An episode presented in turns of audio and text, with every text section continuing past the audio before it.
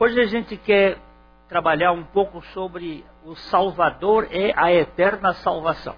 A gente está fazendo um trabalho aqui na nossa comunidade sobre as doutrinas fundamentais da graça plena. Existe uh, uma graça assistida e uma graça plena. É, a graça assistida é aquela em que é graça, mas eu tenho que corroborar para que ela possa agir. E a graça plena é aquela que até a minha ação é consequência dela. É Deus dando e fazendo tudo a quem nada merece e nem tem condições de merecer. Então nós vamos ler aqui esse texto de Hebreus, no capítulo 7, o versículo 25. Por isso, ele também pode salvar eternamente os que por ele vêm ao Pai, uma vez que ele vive eternamente para interceder por eles. Essa é uma versão americana que usa a palavra sempre, no sentido de, de ser uma coisa permanente que nós não podemos produzir. É, eu vou, eu fiz uma anotação aqui. Sempre é um advérbio tempo que sempre cobre o tempo todo, sempre e sempre sempre é um termo que não deixa espaço no tempo. Sempre é um advérbio de tempo que sempre cobre o tempo todo, sempre. O tempo todo, pantoté, é a palavra grega sempre, não deixa espaço. E essa versão diz assim: Por isso ele, isto é, Jesus, também pode salvar. Uma versão diz completamente, outra versão diz totalmente, outra versão diz pode salvar sempre, e essa versão diz pode salvar eternamente os que por ele vêm ao Pai, uma vez que ele vive sempre eternamente, completamente, para interceder por eles.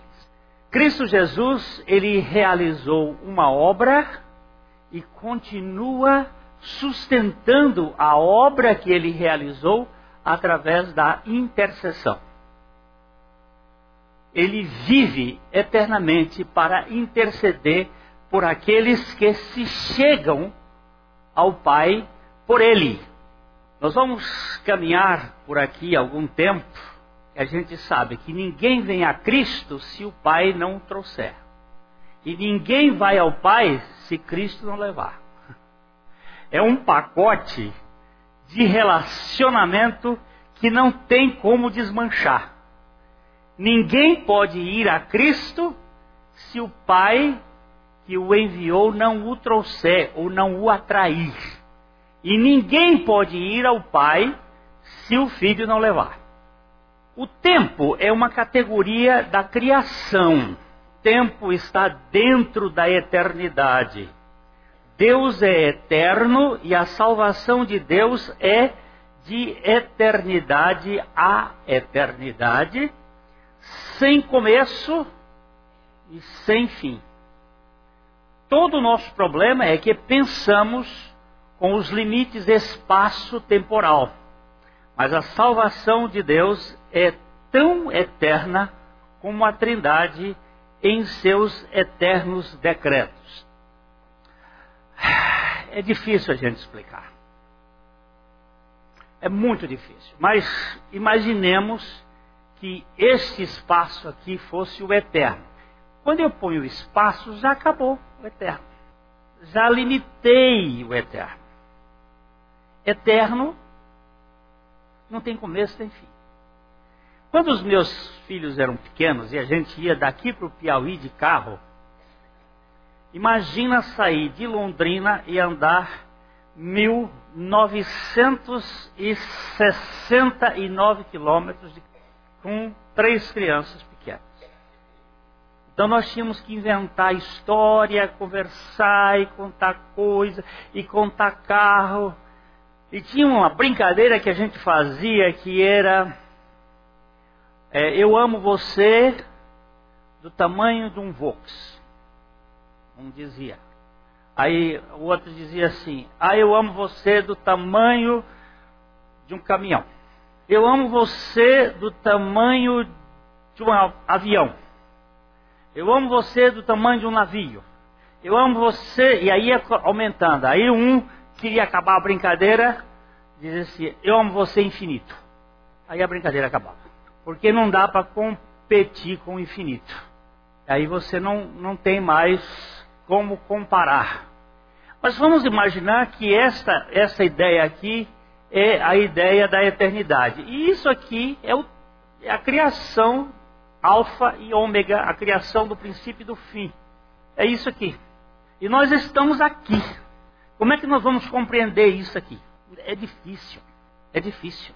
Agostinho andando na praia, na beira do mar, viu um menino pegando um balde d'água, tirando a água do mar e botando num buraco que ele havia cavado na praia. E o Agostinho perguntou para o menino: O que você está fazendo aí, meu filho? Estou botando a água do mar dentro desse buraco. Ele botava, a areia chupava, ele tornava a ir buscar, tornava a botar. E Agostinho disse: É, eu também estou querendo botar Deus dentro da minha cabeça.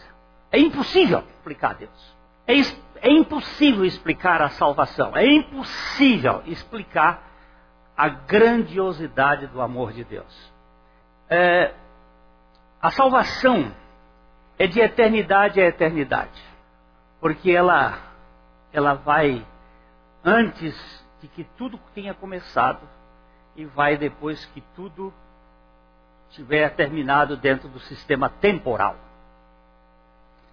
Cristo Jesus é a salvação e o Salvador ao mesmo tempo. Cristo é a salvação eterna e Jesus é o Salvador histórico. A salvação se encarnou no Salvador para realizar a eterna salvação. A obra de Deus em favor do caído começa antes do começo de todas as coisas. A Trindade não tem imprevistos e a queda não foi um acidente de percurso. Agora vamos imaginar a Trindade na eternidade passada quando não havia espaço-temporalidade, quando não havia matéria. Matéria é na terceira dimensão: altura, comprimento e largura. Este negócio aqui, ó, tem altura, tem comprimento e tem largura. É isso que faz a gente ver e faz ser matéria. Tem um corpo, tem massa. Mas antes disso, lá na eternidade passada, o Pai, o Filho e o Espírito Santo, em espírito, numa dimensão fora da nossa, decide criar essa dimensão temporal. E decide criar um ser chamado homem. Eles decidiram criar. E eles previram tudo.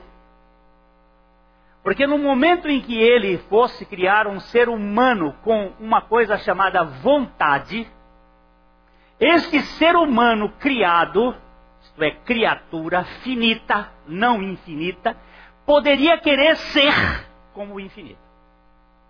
Se ele tivesse vontade, ele poderia querer ser. Vamos pegar Tiago 1, 14. Tiago 1, 14. Vamos colocar esse texto, por favor, só para a gente entender um pouquinho aqui o que nós queremos dizer. Vamos aqui.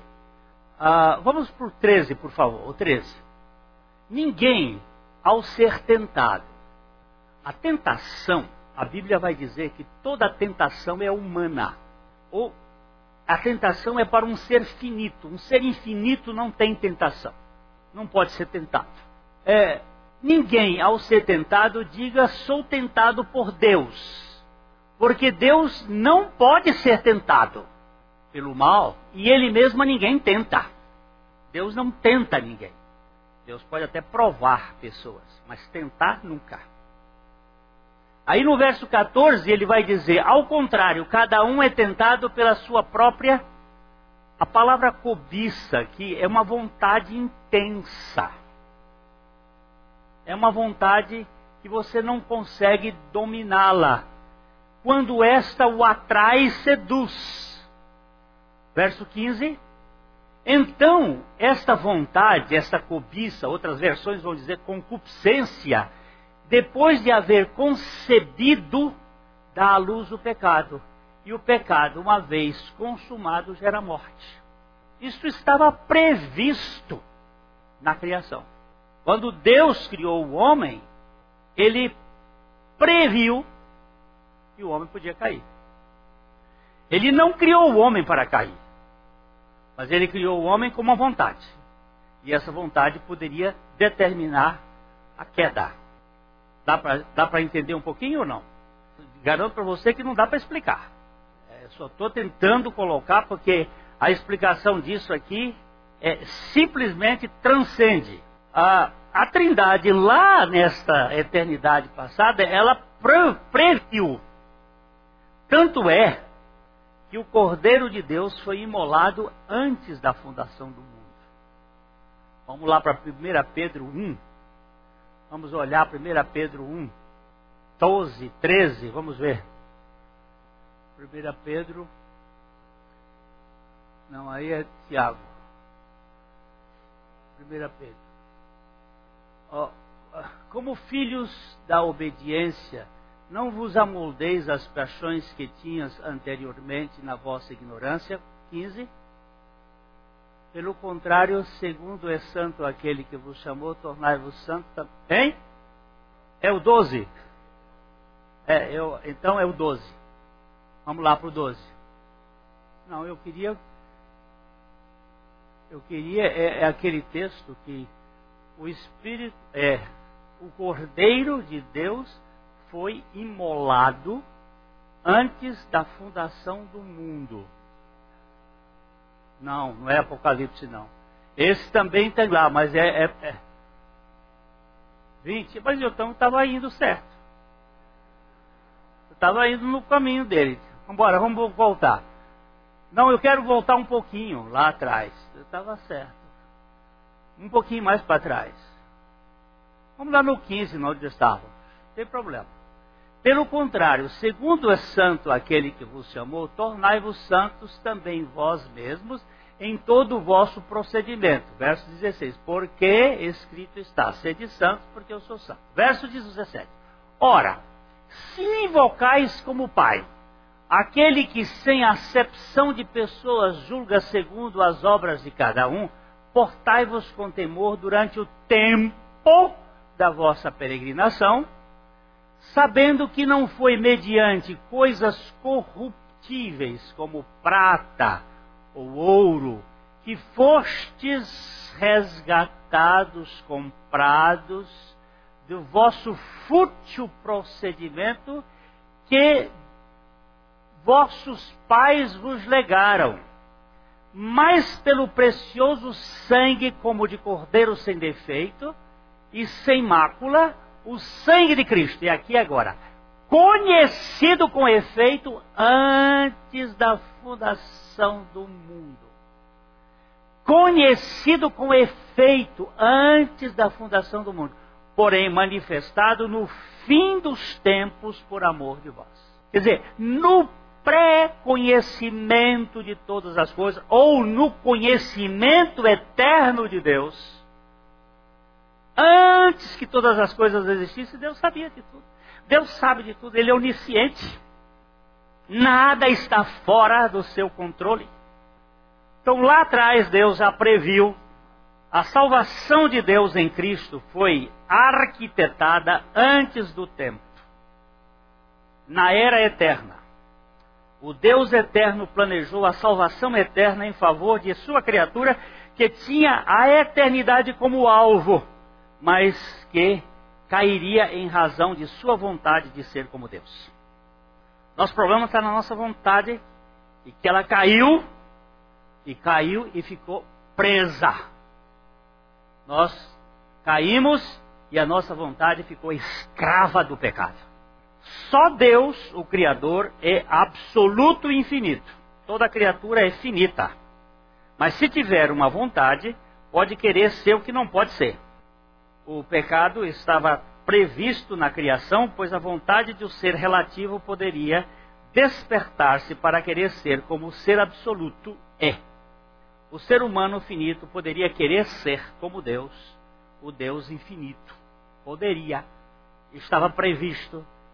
Então, se a queda estava prevista na criação, a salvação teria que estar prevista na pré-criação, antes da criação.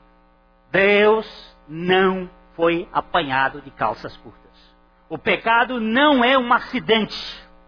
Ora, se a queda fosse possível na criação, a salvação em Cristo deveria estar prevista no mesmo pacote, já que o ser humano foi criado para usufruir bem a eternidade. A eternidade estava prevista para o ser humano numa árvore a árvore da vida. Deus não deu vida eterna para o homem na criação. Deu o sopro da sua vida para que o homem escolhesse a árvore da vida e não a árvore do conhecimento do bem e do mal, onde está o problema da morte. Eclesiastes 3:11 diz: Tudo fez Deus formoso no seu devido tempo. Também pôs a eternidade no coração do homem, sem que esse possa descobrir as obras de Deus, fez desde o princípio até o fim. Você não tem condições de saber como é que Deus funciona, mas é assim que Deus funciona. E ele funciona na dependência minha dele. O homem foi feito para viver eternamente com o eterno em total dependência. Mas nós hoje somos rebeldes. O Felipe tem, fez um ano e nove meses essa semana. E ele queria fazer uma coisa, eu disse: você não pode. Não vai para aí que o carro vai pegar. Não, vovô! Hum, criaturinha. E eu fui chamar a atenção dele. E ele disse: Não, vovô. Não. Digo, é, não? Eu não vou corrigir, porque a correção é dos pais mas eu vou passar um pito nele. Eu vou preciso conversar com você, Felipe. E ele olhou para mim e disse: Ô vô, que safado. É terrível essa natureza. A natureza humana, ela é muito mais perversa do que nós podemos imaginar. Perverso não é só o dono da JBS, da R, da. É, não é só quem bota papelão, não é só. É, perverso sou eu, é você. Nós somos tão perversos no que nós queremos colocar a nossa honestidade como padrão para os outros. Isso é prova de perversidade. A árvore da vida era a opção para o gozo da eternidade humana. Se os nossos pais tivessem comido desta árvore, tornar-se-iam eternos por decisão pessoal. Mas como eles comeram da árvore do conhecimento do bem e do mal, eles e a sua descendência se tornaram pecadores sujeitos à morte. Somos uma raça despencada, morta e mortal. Eu queria que a gente desse uma olhadinha em Gênesis capítulo 2, versículos, vamos, vamos ler do, do 7 ao 9. Gênesis 2, 7 a 9. Vamos dar uma olhadinha rápida. Tem que botar a mão de um, de um homem aqui para abrir isso para mim. As mulheres não podem ter o dedo tem pintados. E aí vai estragar. Depois a culpa vai colocar em mim. Lá do jardim do Éden já começaram a culpa a botar no Adão. Então formou o quê? O Senhor Deus formou quem? Formou o homem do pó da terra e soprou nas narinas o fôlego das vidas. Eu já falei que isso aqui está no plural, não sei por que eles não acreditam que existam vários tipos de vida. A vida física, bios, a vida psique, e existia uma, a vida zoe, que era a vida que eles poderiam ter optado, mas eles não tinham. O homem, e o homem passou a ser uma alma vivente. Versículo 8: Lhe plantou o Senhor Deus no jardim, no Éden, na direção do Oriente, e pôs nele o homem que havia formado. E do solo fez o Senhor Deus brotar toda árvore, toda sorte de árvores agradáveis à vista, boas para alimento, e também a árvore da vida no meio do jardim. Preste atenção. A árvore da vida ela é colocada como um ponto de referência no meio do jardim. E a árvore do conhecimento do bem e do mal. Essas duas árvores, domingo passado nós falamos aqui rapidinho, essas duas árvores são balizadores da vontade. Elas serviam para determinar as escolhas. Se eu, não se eu tiver vontade, mas não tiver nada para escolher, o que, que eu vou escolher? Não tem opção. Faço sempre essa figura que para mim foi, para mim serviu. Eu vou numa farmácia comprar um dente frício e chego lá, pergunto: tem Farhans? Não tem. Tem Scribe? Não tem. Tem é, Philips? Acabou. Não existe mais. Tem. O que que tem? Só tem Colgate. Tem. A minha opção acabou. Só tem Colgate.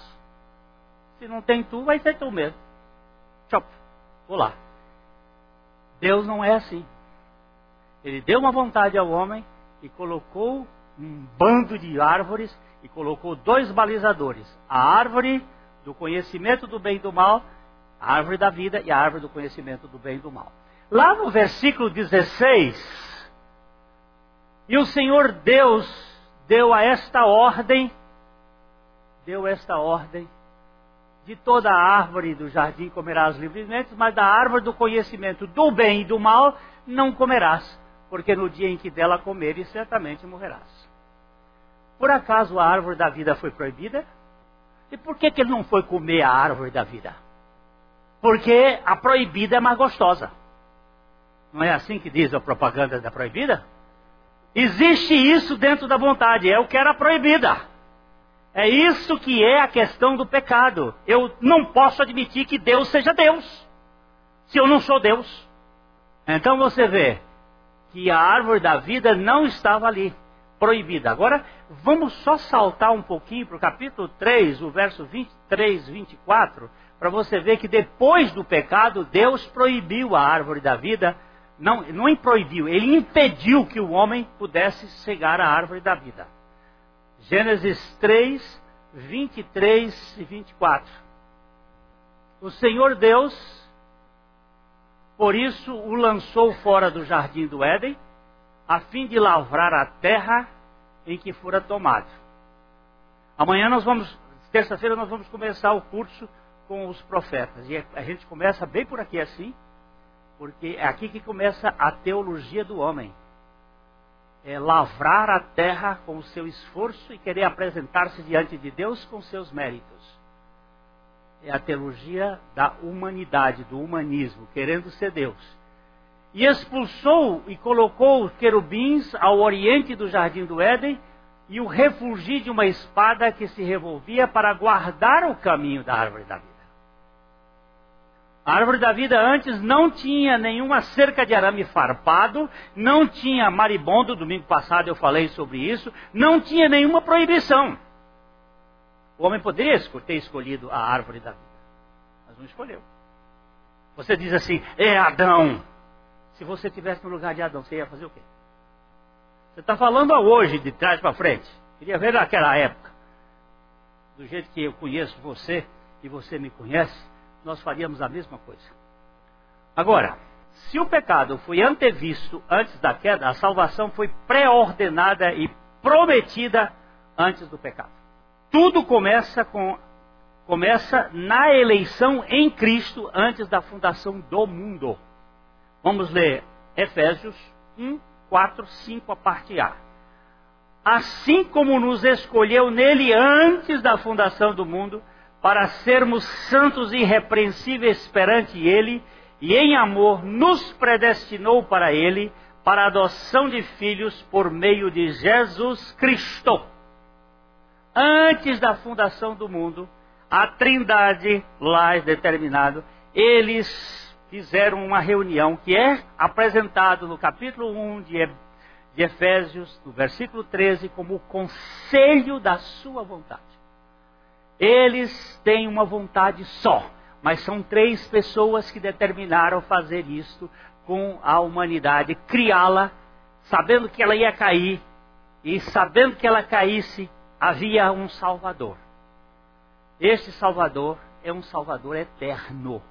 Que ele é ao mesmo tempo Salvador e salvação. A salvação não é uma coisa que você ganha, é uma relação que você tem com um Salvador que veio lhe salvar. Não é a sua prática, é o que ele fez e faz em favor daqueles a quem ele coloca a sua palavra. É assim que o apóstolo Paulo ainda descreve em Tito 1, de 1 a 2. Paulo, servo de Deus e apóstolo de Jesus Cristo, para promover a fé que é dos eleitos de Deus e o pleno conhecimento da verdade, segundo a piedade, na esperança da vida eterna que Deus, que não pode mentir, prometeu antes dos tempos eternos. Dá para rasgar a Bíblia? Não dá. Não dá. Fica claro que Deus nunca foi e nem será jamais surpreendido com qualquer coisa na história. Você acha que Deus ia ficar surpreso com Lula?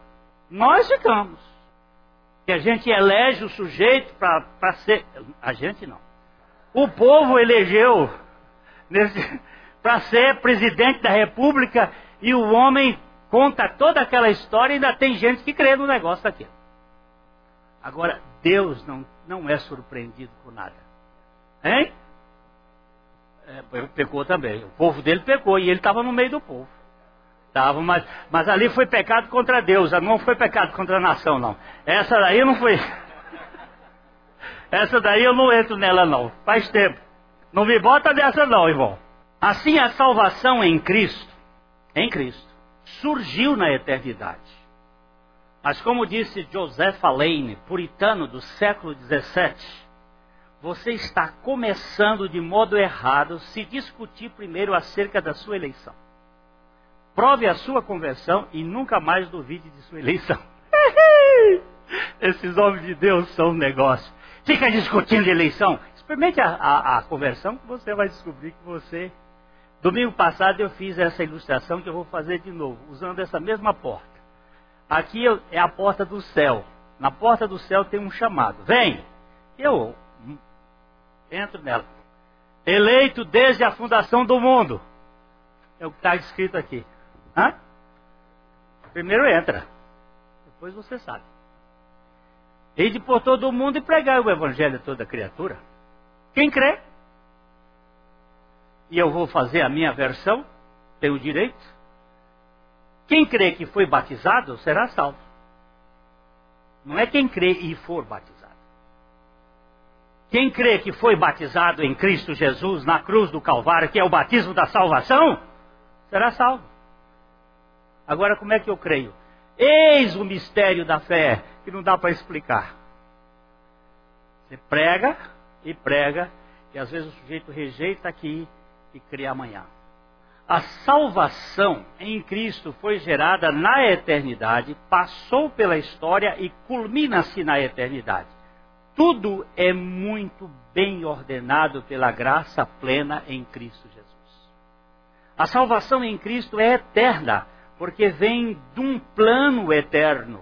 É eterna porque recebemos a sua vida eterna na história e é eterna porque viveremos eternamente com Ele na casa do Pai. A Trindade não faz remendo em sucata de navio afundado. Tudo na vida cristã obedece um plano determinado pela soberana graça de Deus. Navio afundado está afundado, ele não vai fazer remendo.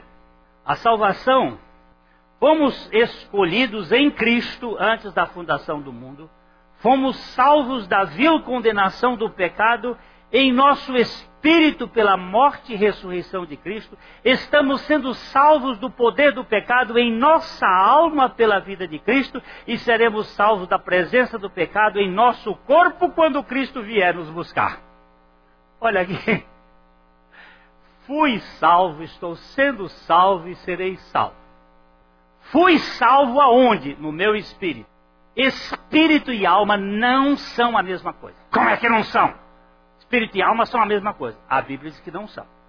Que a palavra de Deus é a única faca de dois gumes que separa a alma do espírito. O espírito estava morto em delitos e pecados. A minha alma está prisioneira do pecado. E o meu corpo está fixamente determinado pela presença do pecado. Quando eu sou salvo no meu espírito, eu sou vivificado no meu espírito. E ali já não existe mais condenação, não existe mais, não tem mais jeito, mas a minha alma precisa ser salva. Eu usei muitos anos cachimbo, a boca do cachimbo faz a boca torta. O uso do cachimbo faz a boca torta. Agora, vamos salvar a alma dos seus, das suas lembranças, aí pela vida de Cristo. Salvação da alma é uma salvação permanente. E seremos salvos da presença do pecado quando Cristo vier buscar esse corpo aqui, será glorificado. Não será mais esse corpo sujeito ao câncer, a doenças, ao sofrimento. Não será mais esse corpo, mas será um corpo glorificado. É um corpo que não terá mais suor. Sabe por quê? Ele não tem sangue. Quando Jesus derramou o seu sangue, ele foi para o céu com um corpo com carne e osso, sem sangue. Porque o sangue é a vida da alma. E a nossa alma agora vai ser a. Como é que eu vou usar a palavra? Vai ser sustentada pela vida do Espírito, não mais pela sua própria vida. Nós teremos a vida espiritual como determinação da nossa alma e o nosso corpo. Não vai precisar de sangue. Creio na Bíblia, por isso sou levado a ver a tricotomia humana. Vamos ler aqui em 1 Tessalonicenses 5, 23.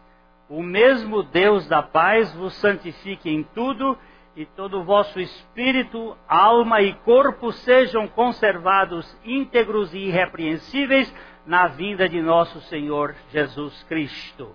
Todo o vosso espírito, alma e corpo, de dentro para fora. A salvação começa de dentro para fora. Salvação do espírito pela morte e ressurreição de Cristo, salvação da alma pela vida de Cristo, salvação do corpo pela vinda de Cristo aí nós teremos um corpo glorificado. Daí não tem mais dor nem lágrima. Ó, se não tem suor, não tem lágrima, não tem isso, não tem aquilo, lá não tem mais nada disso. Vemos aqui a ordem da salvação na história em três tempos verbais: passado, presente e futuro. No passado eu fui salvo da condenação do pecado pela obra de Cristo, em meu espírito completamente morto. Vamos ler aqui Romanos 8:1.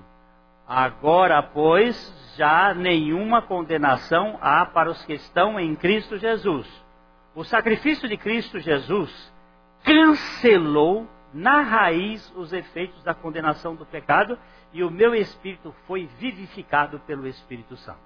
Não tem outra explicação, não tem mais condenação para quem está em Cristo Jesus. Opa, só umas dois irmãos, aleluia. O resto está ainda dizendo, será? Será que é bem assim? Ou você crê na palavra de Deus, ou você vai crer nos seus sentimentos. Com quem você vai ficar? Mas eu não sinto isso também, não. Mas eu creio nisso. Eu não creio porque sinta.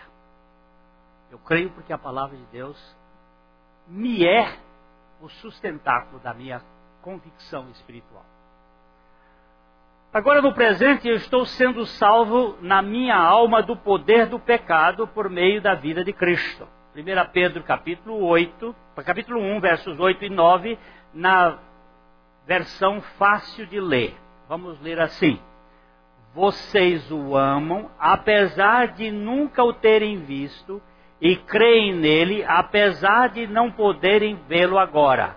Vocês estão cheios de uma alegria radiante que não pode ser descrita com palavras. Vocês estão atingindo o objetivo da fé, a plena salvação das suas almas. Você não vê, você não toca, você não pega, você não cheira, você não vê, mas a alma está sendo salva. O meu espírito já foi salvo. A minha alma está sendo salva. Né? E o meu corpo será salvo. Por quê? Porque Cristo vive em mim vive em nós. Eu, eu não tenho problemas quando alguém chega e diz assim, oh, pastor Glenn, eu, eu, eu, eu, durante muito tempo eu tive problemas com pedofilia. Pois é.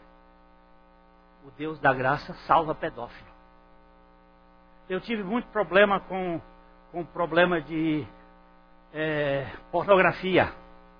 O Deus da graça salva a alma com pornografia. É possível? É possível. Ele salva. Ele salvou meu espírito ele salva minha alma. O problema é que eu quero salvar minha alma. Eu quero. Não, mas é a vida dele que vai manifestar-se. É ele que, que. ah, eu, pastor Glenn, eu, eu, sou, eu sou salvo, mas eu sou fofoqueira. Pois ele salva da língua também. Ele salva os fofoqueiros. O que, que, que você quer que eu diga mais? Qual é a, a, área de Deus que ele não pode? Eu entrei na sexual, entrei na língua, que são os dois problemas mais sérios. Ah, sim. Outro problema sério, o problema da bolsa. Ele salva também da bolsa. Não é da bolsa de valores, não. É da ganância. Tem gente que o, o, o problema dele, ele foi salvo no seu espírito, mas ele é miserável. É munheca de samambaia. Ele chega a dizer que a oferta que ele deveria dar para o pai dele, para não cuidar dos velhos, ele diz: é corbã, eu vou dar para o Senhor. Mas não cuida dos pais, que são velhos. É um. um eu, eu, me lembro do doutor T.C. Bagby, um velho missionário americano, estava lá no estado do Rio batizando. E quando ele a pessoa ia entrando para ser batizada, estava com a, a, carteira no bolso. E aí ele disse: oh, Espera aí, eu vou tirar a carteira aqui. Ele disse: Não. Pode entrar irmão com sua carteira, precisamos batizar a carteira também. Porque senão o irmão vai ficar muito miserável. E aí entrou e molhou carteira com tudo. E muitas vezes tem que batizar. Essa é uma outra área de dominação. É a área do domínio do dinheiro, do controle. As pessoas têm medo de ficar na, na mão de Deus. Eu conversei com uma missionária essa semana. Ela disse: Eu estou aprendendo a viver na dependência de Deus. Ah, a santificação é o processo da salvação da alma. O espírito já foi salvo de toda e qualquer condenação, mas a alma está sendo salva progressivamente do poder de todo o pecado pela manifestação da vida de Cristo no homem interior. No homem interior é o espírito. Está sendo salva. Tem jeito para mim? Tem jeito para você. Se tem para mim, tem para você também. O Deus da misericórdia da graça, ele continua salvando. A salvação do espírito morto em delitos e pecados, na salvação do espírito morto em delitos e pecados, há uma vivificação sem a colaboração do pecador, enquanto o espírito da vida espiritual, que gera arrependimento e fé como atributos da graça, que para que o pecador possa receber a suficiência de Cristo. A conversão espiritual só acontece quando o homem natural é vivificado pelo Espírito Santo de Deus. Não há qualquer reação espiritual numa pessoa espiritualmente morta. No, no boletim, na página de frente do boletim, tem uma, uma afirmação aqui sobre a vivificação do, do caso dos ossos secos. Tinha um vale de ossos secos, e aí o Espírito pergunta ao profeta: esses ossos podem ser vivificados? Ele disse: só tu sabes. Ele disse: então profetiza. Quando ele começa a profetizar, começa um rebuliço e começa a ver a vida, e começa a ver, e começa a ver, e começa a ver até se tornar um exército. Da mesma maneira, quando você prega o Evangelho, você não sabe o que vai acontecer, porque é o Espírito Santo quem vai fazer essa vivificação. Você, a sua missão é pregar e a missão do Espírito é convencer. Todavia, essa salvação do Espírito não representa uma obra completa na vida do regenerado. Agora que fomos salvos em nosso espírito monergicamente, isto é, só Deus agiu, isto é, agindo soberanamente, precisamos sinergicamente, isto é, corresponder à ação de Deus reagindo responsavelmente em nossa alma. Um exemplo, o Felipe, meu neto, ele nasceu não porque ele quisesse, os pais dele queriam, tentaram durante oito anos gerar um filho natural, não conseguiram, foram para um, uma gravidez é, assistida, foram colocados três embriões no ventre da mãe. Na, na verdade, o médico colocou dois, e depois ele colocou, disse, eu vou colocar esse terceiro aqui. Eu acho que foi esse na minha concepção. Ele não exerceu nenhuma função, mas hoje ele tem uma coparticipação conosco. À medida em que nós nos revelamos a Ele em amor, Ele corresponde o amor para conosco, aí é, é, há uma sinergia. Antes foi, foi monergicamente que ele foi gerado, pela vontade dos pais. E agora, sinergicamente, ele corresponde a um relacionamento. Nós só respondemos a Deus depois de ganharmos a vida espiritual. O que é nascido da carne é carne, o que é nascido do espírito é espírito. Quando nós éramos só carne, nós agíamos como carne. Mas depois que o Senhor nos deu a vida pela Sua palavra e pelo Seu Espírito, nós correspondemos à vida espiritual. Há uma sinergia. Agora eu quero a Deus Domingo passado, o irmão disse: Como é que explica então o Senhor dizendo: Buscai o Senhor enquanto está perto? Eu digo: Já viu? O texto está dizendo: Buscai o Senhor enquanto está perto. Ele está perto. Ele primeiro vem a você. Não é você que vai a Deus. É Deus que vem a você. Primeiro Deus lhe busca. E depois você responde. Isso dá uma segurança e é inabalável. Eu nunca poderei ser descartado. Ainda, tem, ainda vou ousar dizer, e eu nunca poderei descartar a Deus. Sabe por quê? Porque a, a salvação de Deus é um presente que ele não revoga. Os dons e a vocação de Deus são irrevogáveis. E uma vez dada, aquele que começou a boa obra vai completar até o dia de Cristo Jesus. Opa, isso é segurança eterna. Isso dá firmeza.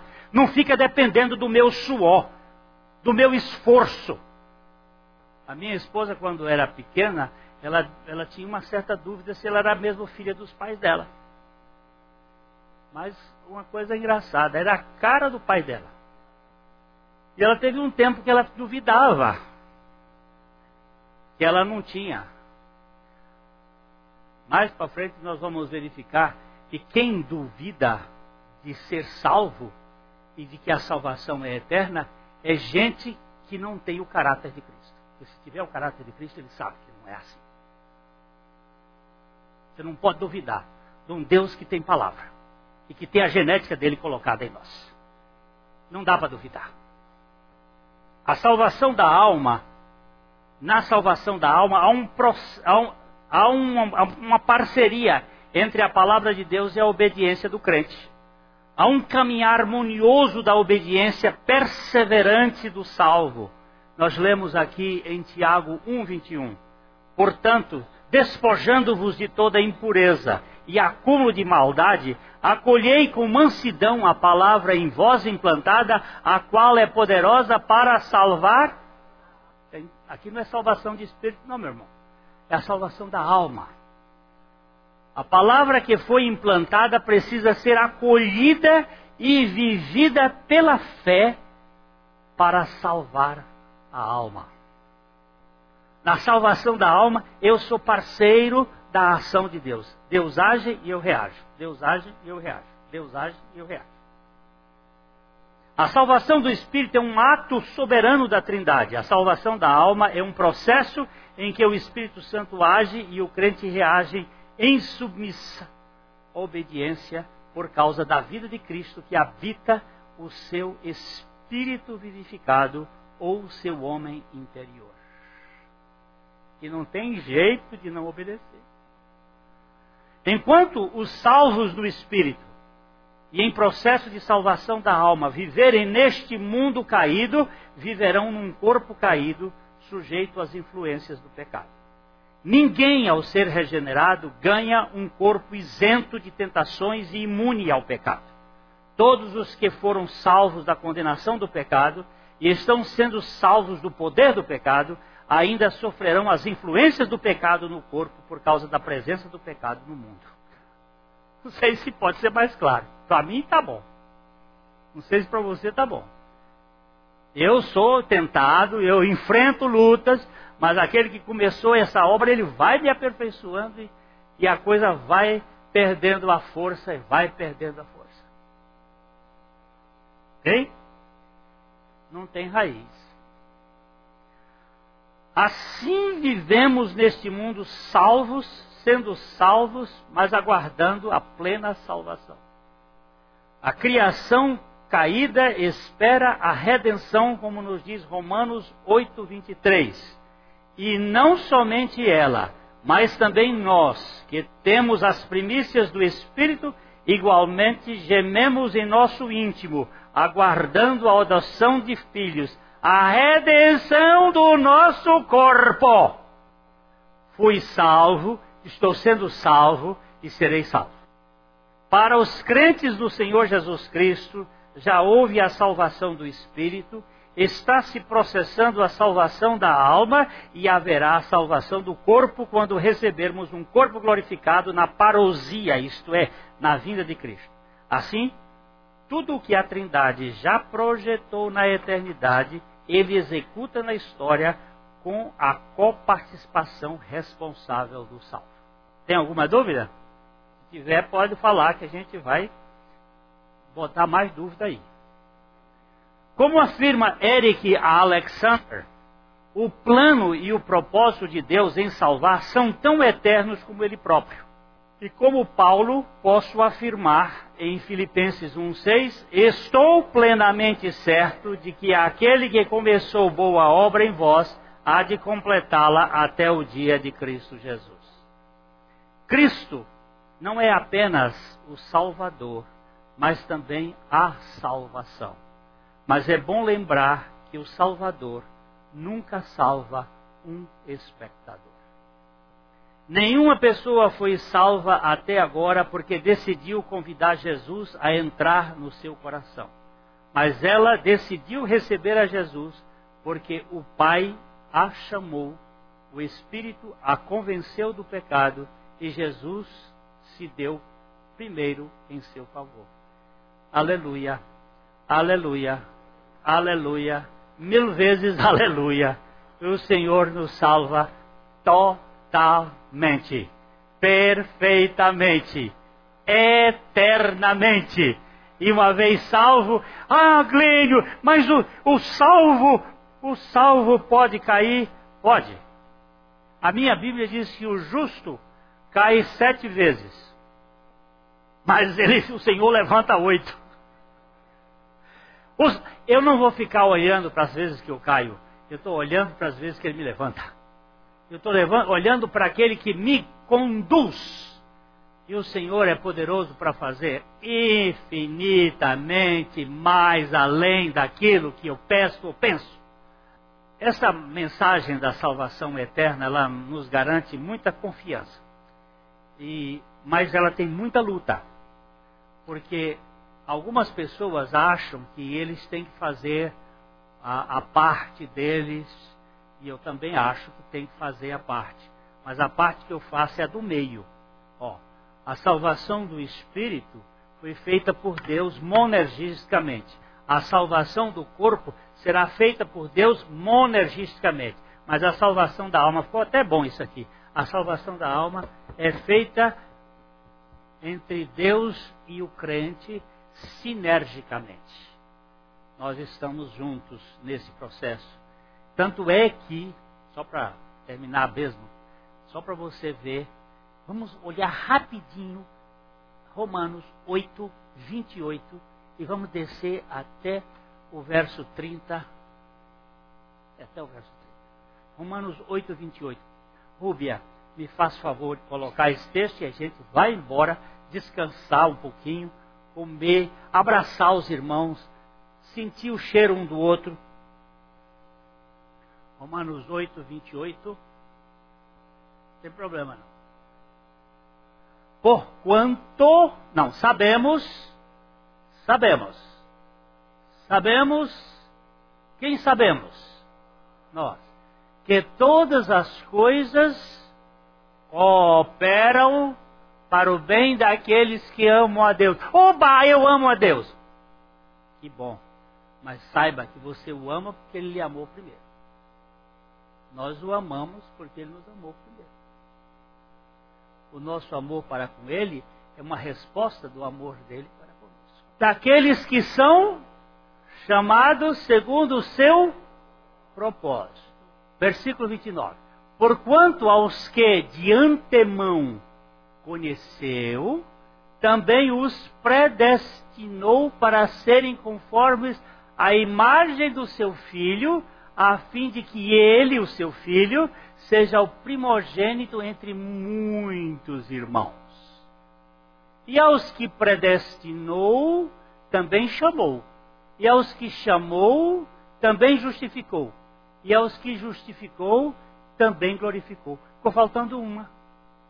Paulo. Ó, ele nos predestinou, ele nos conheceu, ele nos predestinou, ele nos chamou, ele nos justificou e ele nos glorificou. Ficou faltando uma. Ele não nos santificou. Porque a santificação vem na graça compartilhada. Ele age e eu reajo. Legalíssimo! Isso é Bíblia. Isso não é sentimento, isso não é interpretação humana, isso é Bíblia. E a Bíblia é isto. Há umas coisas que só Deus faz. E há outras coisas que Ele permite que nós reajamos à sua ação. Que Ele quer. Ah, tá, quer, quer, quer voltar lá um tiquinho? Eu estou vendo uma irmã olhando, querendo. Volta um pouquinho no 28. Vamos lá, de novo. Sabemos que todas as coisas cooperam bem daqueles que amam a Deus, aqueles que são chamados segundo o seu propósito. Tem um versículo que eu gosto muito da Siríaca que diz assim: Sabemos que Deus faz com que todas as coisas cooperem para o bem daqueles que amam a Ele, daqueles que são chamados segundo a sua própria vontade. Esta é uma versão siríaca. Há outras Deus faz com que todas as coisas cooperem para o bem daqueles que são chamados por Ele segundo o seu eterno propósito. É outra versão. Porquanto aos que de antemão conheceu. Quando foi que ele conheceu de antemão? Aqui na eternidade, ó. Para cá, para cá. Antes da história. Ele os predestinou para serem conformes à imagem do seu filho a fim de que ele, o seu filho, seja o primogênito entre muitos irmãos. O primeiro que foi gerado da morte foi Jesus Cristo. Não houve nenhum outro. E depois que Jesus Cristo saiu da sepultura, ele trouxe os santos que morreram antes dele em Jerusalém. Hein?